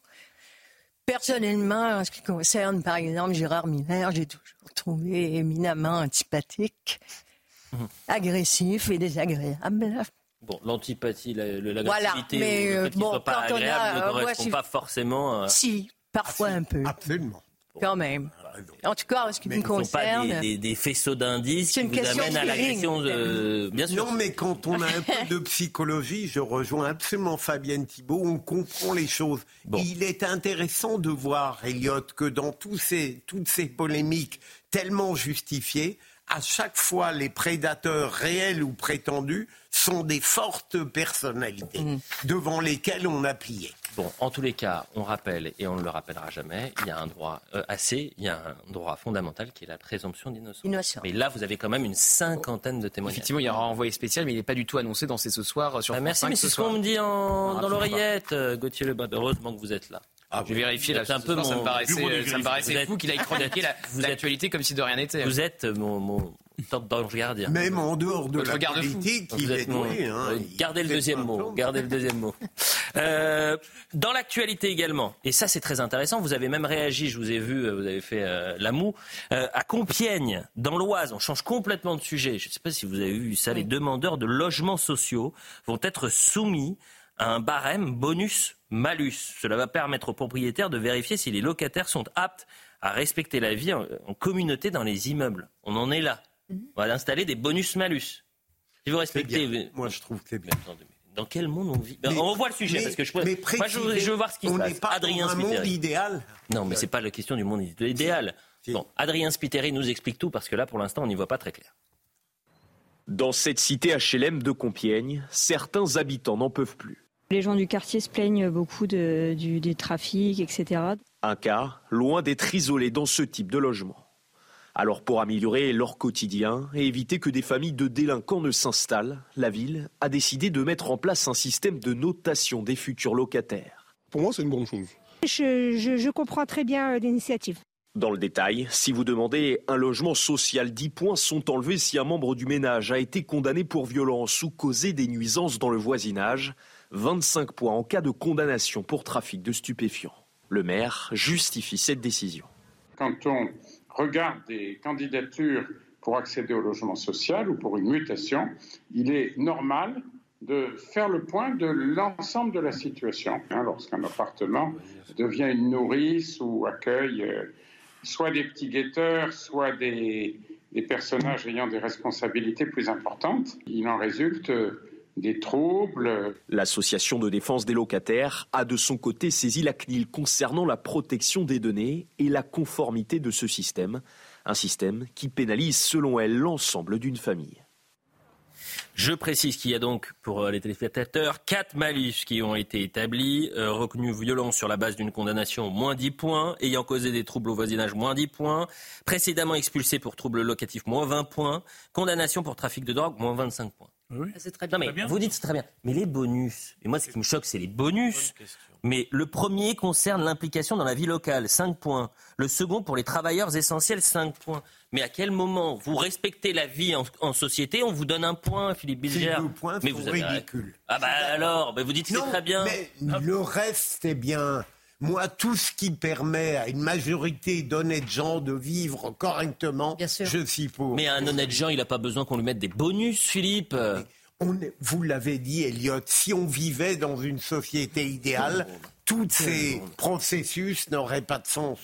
Mais malheureusement, il faut réparer le mal. Par contre, avantager les gens qui se comportent bien par rapport à ceux qui se comportent mal, je crois que tout le monde est pour. Mais non, mais ça c'est le. mais la c'est- du- prend. Mais non, mais c'est un bon sens. Une personne qui ne respecte pas la vie en société, elle n'accepte elle n'accède pas au même droit. C'est une évidence. Mais vous n'allez pas infantiliser les gens en disant je te mets 5 points parce que tu participes à la vie sociale, de, à la vie en, en communauté, euh, Olivier Oui, vous D'Artigol. attribuez, c'est bien. plus souvent des- du malus que du bonus, donc je vais quand même essayer d'avoir un peu de, de bonus. Je, euh, je vous soumets un cas. Soumettez. Une euh, famille monoparentale, c'est un terme euh, un peu euh, technique pour parler des femmes seules isolées, Mhm. Euh, sur un travail essentiel, euh, qui euh, se retrouve en difficulté dans l'éducation de ses enfants. Et si son enfant a fait euh, à un moment donné une bêtise, qu'il a été sanctionné par, euh, par la justice, sur ce type de profil, est-ce que vous sanctionnez la mère? Alors- Ou est-ce qu'on met euh, une aide à la parentalité? Alors- Ou est-ce qu'on, ou est-ce que, alors, je sais que ça vous fait sourire, mais la déshumanisation. Si, si, si, je vois que ça vous fait sourire. Non, mais- Mais la déshumanisation, la déshumanisation que ce type de bonus-malus peut amener me semble effrayante. Bon, bah, écoutez, vous prenez un exemple, un cas particulier qui est très intéressant, mais Oui, c'est non, évidemment. Oui, allez très dire ça à est très répandu. Allez dire ça à la maire de Romans-sur-Isère. Je n'accepte pas ce Allez type dire à- d'argument. Je Non, n'accepte mais- pas Ah ce bon type Bah, d'argument. pourquoi Non, parce Bah, que allez- allez parce dire que à la maire de je vous pose- Romans-sur-Isère. Si chaque fois vous me dites je euh, Romans-sur-Isère, on ne peut plus parler de rien. En fait. ou quoi? C'est Mais pas, je vous parle c'est un de- cas symbolique, justement. En- C'est un cas. En, quoi ce que je vous dis, La mère, c'est un cas pratique. c'est très intéressant. Ah. En quoi ce que je vous dis peut être pondéré par euh, Romans-sur-Isère Ce que je vous explique, c'est que vous prenez un cas particulier. Moi, je vous prends le cas Mais d'une ville. massif. Je vous prends le cas d'une ville. Je vous prends le cas d'une mère qui explique que c'est dans certains quartiers On des connaît groupes familles d'ailleurs. avec des familles qu'on qu'est-ce connaît qu'elle dit C'est une minorité et on les connaît. Mais ça, on le sait, bien là-dessus, il faut agir, bien sûr. Mais ça, on Voilà. le sait que c'est une minorité. Mais lorsque vous parlez de, des sanctions de ces jeunes, de ces- cette mère monoparentale, mais c'est c'est très vrai. Ce que vous dites, effectivement, c'est difficile pour ces femmes-là. Mais les sanctions, elles ne sont jamais appliquées. Concernant ces jeunes, vous savez très bien que le Code de justice pénale des mineurs n'octroie pas des sanctions suffisamment sévères, que l'éducabilité de l'ordonnance de 45 n'a plus rien à voir avec la sociologie de certains quartiers. Aujourd'hui, il faut, il faut aussi dire la- la- les, les choses quand Maurice Berger préconise, qui est quand même le pédopsychiatre spécialiste justement de ces enfants délinquants, il dit très bien qu'il faudrait précisément le mécanisme de la butée.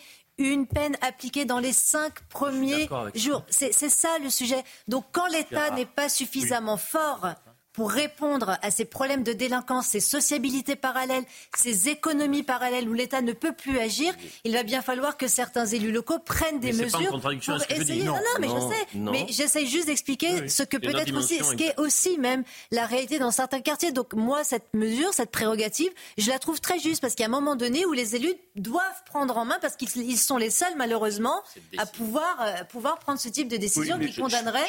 Euh, les, pa- les parents ou les, les enfants pardon euh, délinquants et les parents du coup Il défaillants dans l'éducation de leurs enfants. Moi, je suis d'accord avec ce que vient de dire Sabrina. Il faut, faut bien commencer quelque part. Bien sûr. Alors, évidemment, dans chaque euh, décision qu'on va prendre, comme de virer effectivement des familles qui vivent la famille, c'est un clan, une sorte de clan sûr, à la sûr, sicilienne mais qui sûr. vit et qui fait. Il y a ceux qui gardent la drogue, il y a ceux qui vont les mettez où, les guetteurs, etc. Ça, c'est un bon principe. On arrive au, bout du principe quand on tombe sur une. Vous les virez, vous les femme. mettez où, les familles Non, mais Oh, oh, oh. Olivier, tu as raison sur le fond. Mais parler c'est l'exception, l'exception qui confirme la règle. Et au nom de l'exception, moi je dis, le principe est bon. L'exception peut être considérée, mais le principe est bon. Pardonnez-moi, et pour conclure, d'être étonné qu'aujourd'hui, on mette des points positifs, des bonus à des gens qui respectent la- ou qui participent à la vie locale. Mais ça fait Mais longtemps que les lois collectives. ne si sont ça vous surprend pas, ça, Le si vous ça Le critère, vous avez raison. Ce critère est. Et on donne de Bah l'argent si, à des gens qu'on expulse. Avant, on les aurait expulsés d'argent. sujet d'ailleurs, la nécessité de construire des logements sociaux. Le, le- le maire, vous voyez bien ce qu'il veut faire, il ne veut pas donner un des bonus, il veut donner des malus à ceux qui se comportent un mal. vrai problème. Ah oui, alors vous appelez ça les manus, tout simplement. Vous ne parlez pas de bonus-malus. Vous ne parlez pas de malus, vous parlez pas de bonus. Non? Non. Ah non? C'est un, principe. monsieur, monsieur le maire de Compiègne. Bon. Euh, on revient sur le salon de l'agriculture quand même, parce que vous Oui. êtes avec nous, parce que vous êtes, comme je l'ai dit, euh, une petite fille d'agriculteur Québécois. québécois, Oui. Oui. Pauvre, mais, mais digne. Eh ben, c'est important euh, tout ça. Mais c'est surtout que ce monde agricole, vous dites québécois, mais vous êtes toujours resté en France. hein. J'habite en France depuis 40 ans. Voilà. Je suis française depuis 2008. Depuis 2008 Oui. Donc, Et excusez-moi. commandeur du mérite agricole. Eh ben, écoutez, euh, c'est bien pour ça que je peux- j'ai le droit de dire aussi que vous êtes porte-parole de la cause agricole Mais en France. plus que paroles, les actions. C'est Et ça des actions qui, dans la se- vie. se- qui Ouais. sont évidemment importantes. Il y a un, avant de- Partout dans le territoire. C'est pour ça qu'à Paris, vous ne savez pas. On va- Mais beaucoup de territoires me connaissent. Comme euh, Vous pensez que les Parisiens parlent de, de, de- de- de sujets qu'ils ne connaissent pas? Souvent sans connaître. Ah oui? La plupart d'entre eux, beaucoup n'ont jamais mis les pieds dans une ferme, Oui. n'ont jamais conversé directement, ni échangé, ni partagé des moments. ni euh, participer à, à leurs euh, paroles. Moi, j'ai organisé beaucoup de fêtes agricoles, beaucoup d'événements ruraux, Mhm. Où j'ai dit, mais vous n'avez pas vu ça? C'est aussi parfois une façon de voir les choses sur place que les gens ne voient pas eux-mêmes. Mais vous avez entièrement raison. Avant-hier, j'étais au salon de l'agriculture. J'ai rencontré, comme chaque année, hein, vous rencontrez des gens extraordinaires. Mais ils m'ont euh, aussi signalé ça, c'est-à-dire qu'il y a des euh, euh, franciliens qui n'ont jamais mis un pied sur une terre agricole et qui viennent vous expliquer ce que vous devez faire. Et ils n'en peuvent plus. Mais j'ai rencontré des agriculteurs, des paysans, ça m'a mis les larmes aux yeux. Il y a un homme qui m'expliquait, qui me parlait de... Vous connaissez l'Office de surveillance de la biodiversité? On en a beaucoup parlé. Bien sûr. Ils sont armés. Exactement. Ils me disent, ils arrivent en botte. Ils me disent, calmez-vous. je- Calmez-vous, je peux aller chercher, je peux chercher jusque dans votre chambre. Un de ses amis, c'est euh, un des amis de cet euh, agriculteur qui me parlait. J'ai tout noté parce que j'avais peur de d'oublier. Ils vont être attachés Cet au homme a été maintenant. tellement mis sous pression qu'il s'est pendu. Euh, un homme, les larmes aux yeux, ils ne vous disent rien, ils vous emmènent à la gendarmerie. Même les gendarmes, ils ont peur de ces euh, officiers de la surveillance de la biodiversité. Ces gens-là entraînent au suicide. C'est ce que me Vous disait un savez, Elliot, dans les années 70, les préfectures envoyaient des gens pour abattre les animaux des races agricoles à petit effectif parce qu'il ne fallait pas préserver et valoriser toutes ces races. Je pense aux noirs de Bigorre, je pense aux races, rustiques porcines, au cul noir du Limousin, toutes ces races. Et moi, je connais des hommes qui sont allés se cacher dans la forêt corrézienne pour protéger et préserver les derniers verras de race pure qui permettaient qu'on ait aujourd'hui dans nos territoires des Mhm. races locales. Par exemple, les vaches à taches sont les Primolstein, sont importantes, mais d'autres races bovines en France. Il y a une richesse de patrimoine vivant qu'il faut valoriser et connaître. Très important et de valoriser. Et vous avez entièrement raison de connaître Fabienne Thibault, l'icône de Starmania qui est avec nous ce matin. Vraiment, je suis très heureux de vous avoir. On est ensemble jusqu'à un peu plus de 10h35. On continue de parler du salon de l'agriculture, c'est très intéressant. Vous avez vu le sondage euh, sur les responsabilités. Qui est responsable du chaos Ah oui, samedi Macron. dernier Emmanuel Macron. Ah, ça, c'est fascinant. Une majorité de Français. Plus de 6 sur Exactement. 10. Plus de 6 Français sur 10 tiennent pour responsable des incidents au salon de l'agriculture le président de la République. Donc de fait, pas le Rassemblement national et pas la coordination orale. Moi, je pensais euh, que c'était des ultras qui chantaient On est chez nous, donc c'était des, des, des proches, des bras droits de, de, de l'extrême droite. Eh ben non, 63% des Français visent Emmanuel Macron. Vous dites ils ont raison, pourquoi? Oui, parce que la manière euh, dont s'est comporté euh, Emmanuel Macron euh, euh, n'est pas, euh, n'est pas, ne pouvait pas amener à de l'apaisement, à de la considération. La manière dont ce grand débat a été imaginé pour après vraiment s'effondrer. Ce côté de... Ce, Dites à ce- cause de quoi? Invitation du soulèvement Bah de oui. la terre, mais avec, moi je pense que la responsabilité, elle est, elle est politique. Elle n'est pas euh, technique par un membre du cabinet, elle est politique. Ça aurait pu être très grave. Vous y êtes allé au salon ou pas? Oui, j'y étais. Ah bah, Mais vous avez vu, est-ce que vous avez vu le, le hall où il y a eu justement ces tensions? C'est là où vous avez toutes les, toutes les vaches, Mmh. toutes les bêtes qui sont énormes. Mais vous avez, des, vous avez des vaches ou des taureaux qui font plus de 1000 kilos. Impressionnant. Donc vous imaginez ce mouvement de foule. Ouais. Il suffisait qu'il y en ait une qui se détache ou qu'il y ait un mouvement de panique chez les animaux. Ça aurait hier, pu être trouvé- dramatique. On a, on a des discussions, j'ai trouvé le monde de paysans. Vous y étiez hier? Oui, toute la journée d'hier. Ah oui, Et, et- et donc on discute, et je trouve ce croisé, monde vous. paysan et agricole d'abord remarquable. Et ils sont forts. Et, et ils ont un regard sur ce qui s'est passé. euh, je trouve qu'ils font preuve de beaucoup de responsabilité. Mais- et de dignité. Vous avez entièrement raison. Euh, il faut bien voir que si on questionne les citoyens sur Emmanuel Macron, euh, à l'heure actuelle, il y a une désaffection majoritaire à son égard qui, sur n'importe quel sujet, lui donnerait tort.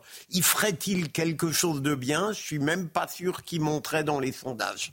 Là, avait eu une vraie provocation quand même. Faut- on peut pas, on peut pas dire à des gens qui sont en, en train de se bagarrer depuis des semaines, qui vivent une vie de, vraiment terrible, et on peut pas leur faire cette provocation de mettre en face d'eux, de les narguer. Et là, le président de la République ne s'est pas vraiment expliqué sur cette affaire. Parce ah que oui. si c'était expliqué, il y aurait dû y avoir des mecs virés, des gens virés en disant c'est eux les responsables.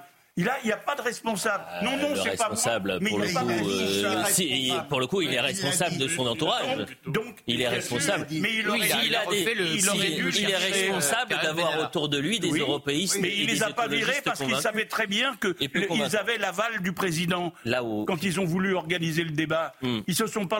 Je, je n'imagine pas que ces gens se soient lancés tout seuls dans une euh, opération d'envergure d'inviter le, le soulèvement de la terre. Là où Philippe Personne ne l'a cru. peut-être raison, et c'est frappant parce que depuis un an et demi, on voit des, des sondages, quelles que soient la euh, les séquences sur les questions migratoires, sécuritaires, de santé, de justice, l'Ukraine, il y a un bloc de 70 à 80% des Français qui sont à chaque fois en contradiction avec ce que veut faire le président. Oui, mais de la le bloc central électoral pèse 20 et ça peut. Ah oui, Ah oui. euh, voilà. Bon, bah, c'est un président. Il a été réélu, hein, il Bien été sûr, mais vous avez raison. Oui, mais dans quelles conditions? Il est 10h, un tout petit peu plus de 10h30, c'est Somaya Labidi pour l'information. Cinq semaines d'audience et quatre accusés. Le procès de l'attentat de Strasbourg débute aujourd'hui. Procès en l'absence euh, de l'auteur, Shérif Shekat, abattu lors de son interpellation après avoir fait cinq morts et 11 blessés au marché de Noël de la ville. Ils sont tous en campagne. Le défilé de politique au Salon de l'Agriculture se poursuit avec au chevet des agriculteurs aujourd'hui euh, Marion Maréchal, Elisabeth Borne et Édouard Philippe. Et puis le Tchad sous tension, alerte sécuritaire déclenchée à N'Djamena après des tirs près du siège d'un parti d'opposition, un parti accusé par les autorités d'avoir attaqué les services de renseignement. Merci, cher Somaya Labidi. On a de la chance ce matin puisque Fabienne Thiebaud est avec nous, icône euh, de Starmania, euh, qui va dévoiler dans un instant sa prochaine euh, chanson sur justement les fermes de France. C'est le 16 mars, vous m'avez dit. Hein L'album sort le 15 mars. 15 mars. Oui, on Bon, on va pas se tromper à chaque fois quand même. On a dit le 11, le 16, le... le 15. Fabienne Thiebaud, j'ai- avant de vous recevoir, j'ai... euh, Les Vosgiennes. Exactement. J'ai euh, lu, euh, vous avez eu un, sou- un gros souci de, de- de santé. euh, Oui, j'ai été opérée il y a un an euh, du cœur, mais ça va très bien. Un quadruple pontage. Oui. Cholestérol génétique familial. Surveillez-vous. Bon, ouais, on va surveiller, on va faire attention, mais, Mais en tout cas, bien passé. vous êtes en pleine forme, vous avez le sourire, On vous êtes a un personnel médical et des hôpitaux merveilleux, malgré les difficultés. On écoute les fermes Ça de France? Oui, Allez, on écoute. merci.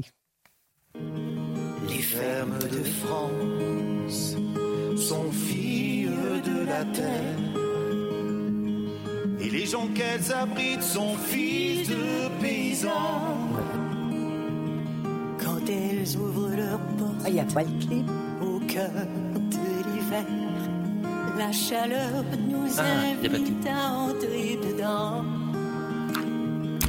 Bon, ce cri d'amour, vous y avez pensé quand à ce... Oh, ça fait 25 ans. Oui, mais cette chanson... Il y a 25 ans. Non Si.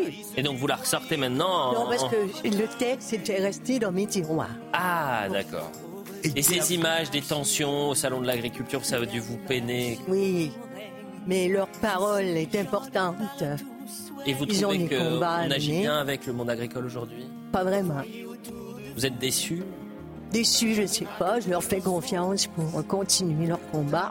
Et là, vous parlez du monde agricole, vous ne le parlez pas des oui. politiques. Si demain vous êtes face au président de la République, vous lui dites quoi? Je lui dirais qu'il n'a jamais dit un mot sur le Québec, déjà. comme s'il le savait pas. Comme s'il savait pas. Bon, et sur les agriculteurs Et sur les... Bonnie. Oui. Et je lui dirais que les porcs noirs de Bigorre l'attendent au pied de sa grand-mère. Ouais. Peut-être. Bon. Et je lui dirais, euh, voilà, qu'il est beau, beau garçon. Et- Ah oui, mais ça c'est autre chose. Effectivement, je beau vais- garçon. C'est bien, c'est bien d'a- d'avoir euh, effectivement un président beau garçon. laissera parler. Allez, il est Ah, j'ai 10h. rencontré quelques minutes. Ah bon Ah parlé déjà. Bon. Et euh, Et vous lui avez dit retrouvons-nous tous au salon. Et voilà. Avec le sourire. Merci en tous les Merci cas. à vous. Euh, on reste euh, ensemble encore quelques minutes. On va prendre la direction euh, du tribunal puisqu'on va rejoindre Noémie Schulz qui suit depuis le début de la semaine le procès concernant la mort d'Éric Masson. Ilias Akoudad s'était expliqué hum, sur son meurtre hier. Lors de son procès, le meurtrier a détaillé sa version des faits. Et je crois que hum, c'est actuellement les, les réquisitions. hein. C'est ça, Noémie? Absolument, le réquisitoire est sur le point de se terminer et à l'instant, l'avocate générale a demandé la peine la plus lourde encourue pour Ilias Akoudad, euh, l'auteur de ces tirs mortels à l'encontre d'Éric Masson euh, pour meurtre sur personne dépositaire de l'autorité publique, tentative de meurtre sur personne dépositaire de l'autorité publique, puisqu'il y a eu également des coups tirés en direction d'un autre policier. Eh bien, l'avocate générale a demandé la réclusion criminelle à perpétuité pour euh, Ilias Akoudad. Elle a demandé également des peines lourdes pour les deux, ces deux amis qui l'ont aidé, alors a posteriori dans sa cavale, qui l'ont aidé à prendre la fuite. Trois ans de prison avec mandat de dépôt pour euh, le propriétaire d'une cave qu'il avait euh, hébergée. Six ans de prison avec mandat de dépôt euh, pour son ami qui, qui, lui a, qui était présent sur la scène de crime et qui ensuite lui a fourni une pièce d'identité, les coordonnées d'un convoyeur pour rejoindre l'Espagne avec comme objectif de rallier le Maroc. Ils avaient finalement été arrêtés sur une, sur une autoroute quatre jours après les faits. Et voilà donc ces réquisitions qui sont tombées à l'instant. La réclusion criminelle à perpétuité pour Ilias Akoudad. La parole ensuite sera à la défense avec un verdict qui sera rendu peut-être dès ce soir, sinon dans la journée de demain. Merci beaucoup Noémie Schulz pour toutes ces informations. Il nous reste euh, moins d'une minute. C'était un plaisir d'être avec euh, vous six ce matin. Réciproque. Ce soir, vous allez retrouver bien évidemment Pascal Pro, le pro, le vrai, l'unique. Euh, et euh, merci Fabienne Thiebaud. Le monde des Stones, c'était en 75 78 Vous imaginez, j'ai l'impression que c'est euh, dans l'air du temps, ce monde bien trop... Toujours resté dans le cœur des Français. Non, mais pas que la chanson, je vous parle vraiment de l'ambiance, du, du climat. Malheureusement, le monde le monde n'a jamais été aussi stone qu'aujourd'hui. Peut-être pas assez. De Oh, on voit. Voilà, voilà, voilà. Oui, oui, euh, écoutez, je pense qu'on en a eu. Et, et ces, derniers- ces dernières semaines, on en a eu suffisamment. Voilà, essayons. Mais en tous les cas. Ah oui. Bon, un peu, un peu- un peu plus. Bon, bah écoutez. euh, C'est une image, évidemment. non, mais bien sûr. Soyons un peu plus fous. Euh, je vais remercier. Qui est-ce que je remercie? Je regarde tout de suite. Je vais remercier Jérémy qui était à la réalisation. Je vais remercier également Rémi à la vision, Jean-François Couvlarosson, Marine Lançon bien sûr, Félix euh, Perrault-Laz. Toutes les émissions sont à revoir sur cnews.fr et on termine sur le monde des Stones. Et puis c'est Jean-Marc Romandini qui prend la main. J'ai la tête qui éclate, je voudrais seulement dormir, m'étendre sur l'asphalte